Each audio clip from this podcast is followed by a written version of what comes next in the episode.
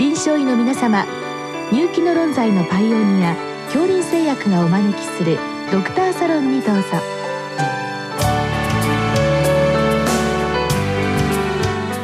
今日はお客様に東京医科大学消化器内視鏡学主任教授河合隆さんをお招きしております。サロンドクターは防衛医科大学校教授池脇勝則さんです。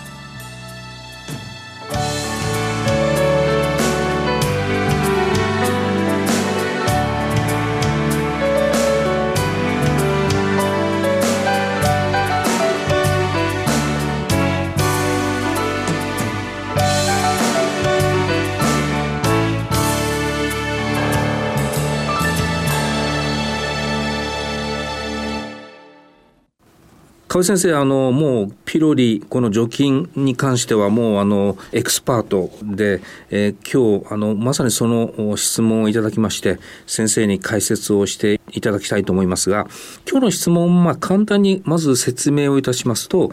ピルリンの除菌をして、えー、尿素の呼気検査などで、まあ、陰性を確認しましたと。ただその後、まあ、人間ドックとか検診で、まあ、ピロリの、まあ、検査をすると、まあ、これ抗体検査のようですけれども、あの、陽性というふうに出てきて、まあ、どう解釈したらいいのか、という質問です。まず先生、前半のところですけれども、ピロリの除菌の後のまあその陰性判定というんでしょうか、えー、ここでは尿素の呼気試験というのがやられていますけれどもこれ先生大体一般的な手順なんでしょうか？はい、やはり先生おっしゃっていただいた通り今ピロリ菌の除菌判定まあ、あの除菌のお薬飲んでいただいてから大体やっぱり1ヶ月前後でやっていただくんですけども、やはりこの尿素呼気試験が一番精度、感度とも高く診断できるということで、うん、あの一番、まあ、世界的にも認められている方法でございます。うん、あのまあ、それこそあの話が前後しますけれども、ピロリ菌の検査の表なんか見ますと、侵襲的といって、まあ、多分これ、胃カメラの時に合わせたリアルの検査と、まあ、非侵襲的検査の中に、呼気試験ですとか、あるいは抗体を、まあ、血清、えー、尿で測るとか、あるいは便中の抗原を測るとか、結構先生、いろいろあるんですね。そうなんですね。先生おっしゃっていただいた通り、内視鏡、いわゆる胃カメラの際に組織を取らせていただくってことが侵襲に値しますので、それもいい検査なんですけども、えー、組織を取ってウレアゼっていう作用を利用して色が変わったり、あるいは実際に顕微鏡でピロリ菌を見させていただくっていうのがありますけども、あとは血液検査でも分かりますし、呼気試験、そしてピロリっていうのは胃を出た後も腸に感染しませんので、便に出てまいりますので、便の中を調べていただくと、ピロリが分かるという、まあ、この5つの検査があると言われてます、うん、まあ、本当にあの原理が違えば、えー、いわゆる感度とか得意度もおそらく違うでしょうし、えー、まあ、こういう時には、まあ、こういう検査が適しているというものもあると思うんですけれども、まあ、今のその除菌後の、えー、除菌判定というのは基本的にはこの尿素の呼気検査が一番適しているというふうに考えてよろしいんですか？そうですね。あの、一番やはり正確に診断できる方法としては、この尿素呼気試験が最も有用だというふうに言われてます。まあ、あの、一つに便の検査もあるんですけども、ちょっと便の検査も、まあ、抗原検査なんで感度高いんですけども、やはりちょっと持ってきていただく間の便の管理、温度管理とかですね、やはりある程度温度高くなってしまうと少し便が変性して感度等が下がるとも言われてますので、一番やはりこう、間違いないのがこの尿素呼試験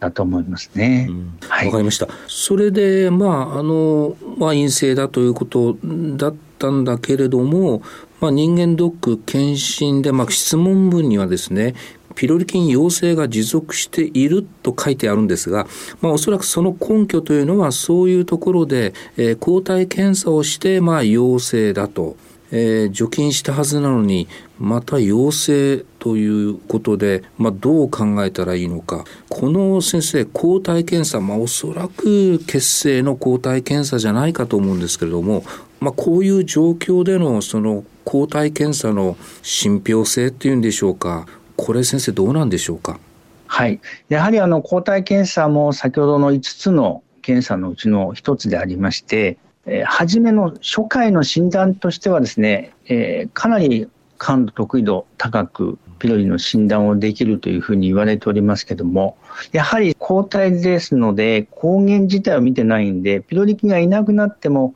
抗体は、まあ、他のウイルス、細菌でもそうですけども、持続して高い値が続きますので、うん、なかなかこう、抗体が除菌後は陽性が続いてしまうんで、抗体陽性でもピロリ菌はいませんので、抗体で判定したり、抗体で経過を見るっていうのは、以前からもあの、私どもの病院でもあの実は私が除菌した後も、うん、私どもの検診センターでどうしてもちょっと抗体検査を受診者の希望もあってやってしまったら陽性が出てで先生陽性ですって言ってその受診者の方も僕の外来なのに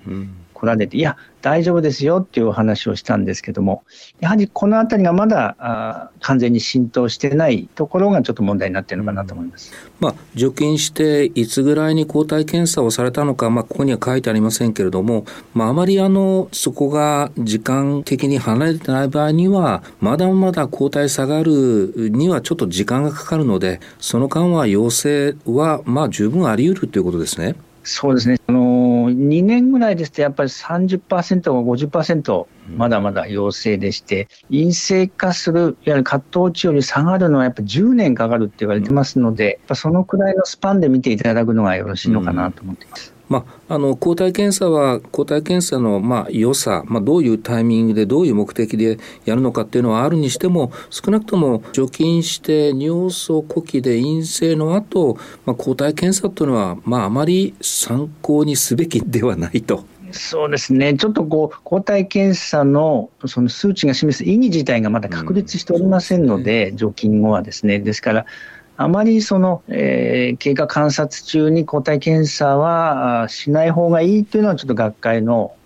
意見でもございます。そうですね。ですからまあ感染はないけれども抗体検査で陽性というのはまあ偽陽性だとすると、まあ今日の質問では偽陽性はどのくらいなんでしょうってまあ聞かれてますけれどもまさにそれって除菌の後の期間によってパーセンテージも大きく変わりますね。おっしゃる通りですね。やはり除菌後の期間が短いと、本当に30から50%。うん、5年経ってもまだ10%前後ございますから、あの、やはり、あの、その期間によるばらつきもあるんで、まだまだ抗体でのそのピルリの除菌後の経過観察は、あまりこう、それに頼らないでいただいた方がよろしいのかなと思ってます。うんうん、はいまあ、今日のご質問の先生はその流れで、いや、まあ、陰性だったのがまた陽性になった。まあ、それをまあ、再感染じゃないかというふうにまあ、考えておられるんですけども、基本的に先生、ピロリの再感染というのは、極めてあのパーセンテージは低いというふうに聞いていますけれども、どうなんでしょう？そうですね、実際上、あの論文ですと、まあ、数パーセントあるかないか高くてもですね、で、私自身も、まあもう1000人以上除菌してると思いますけども、自分で明らかに分かったのはお二人でしたね。除菌して、あの、1年に1回内視鏡してたんですけども、粘膜の炎症が治ってきてたのが、突然こう、5年後にむくみが見られて、あれと思って見たら、やっぱりピロリ陽性だったんで、ゼロではないんですけども、あまり考えなくてもよろしいのかなというふうに思ってます。わかりました。あのまあ、とはいえ先生、現実として人間ドックやら検診で、まあまあ、それは、あの、受けた方も希望して、まあ、だったらもうピロリも一緒に調べてくださいっていうことで、うん、まあ多分そういう時にやられるものがこの血清の抗体検査だろうと思うんですね。ですから、えっ、ー、と、まあ、あの、除菌後のっていうんではなくて、まあ、ピロリの感染ということを今まで何も言われてないような方で、まあ、人間ドックで陽性といった時の、まあ、その意味合いというのは、まあ、十分あるんでしょうか？あのはい、先生おっしゃった通りで、あの今までピルの感染の検査もしてない、そして除菌治療も受けてないという方でしたら、抗体検査でまずチェックいただく意味は非常に高いと思います。あの、検査自体の感度得意度も両方とも90%以上ございますので、あのまずは抗体検査でピロリいるかいないかっていうのの判定には、それ自体は間違ってないと思うんですね。うんうん、ただ、やはりこう検査自体、どうしてもその書いていただいたような偽陽性とか、はい、陰性とかがございますので、まあ、そのあたりは十分また注意してやっていただきたいかなと思ってます。うん最後に先生細かいことですけどもこの抗体検査も以前は EIA という方法が主流だったのが最近はラテックスでの抗体検査が普及しつつあるということでこういったまあいわゆるその測定の主義の違いっていうのが多少その結果にも影響を及ぼすんでしょうか？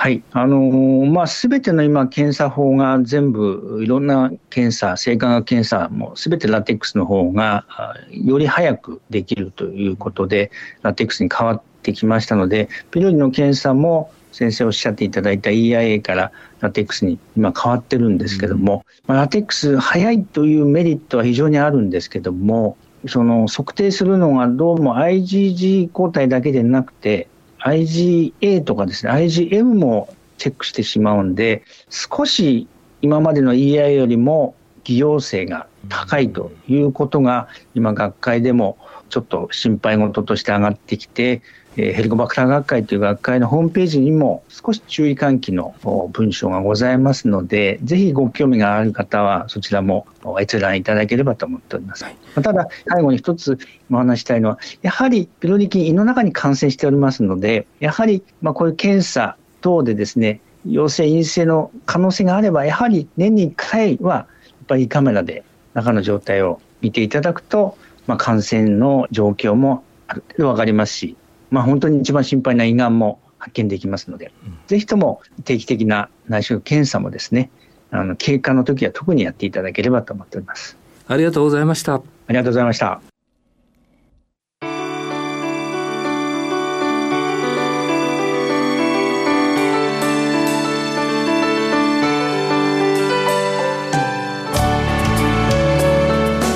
今日のお客様は東京医科大学消化器内視鏡学主任教授河合隆さん。サロンドクターは防衛医科大学校教授池脇勝則さんでした。それではこれで恐林製薬がお招きしましたドクターサロンも終わります。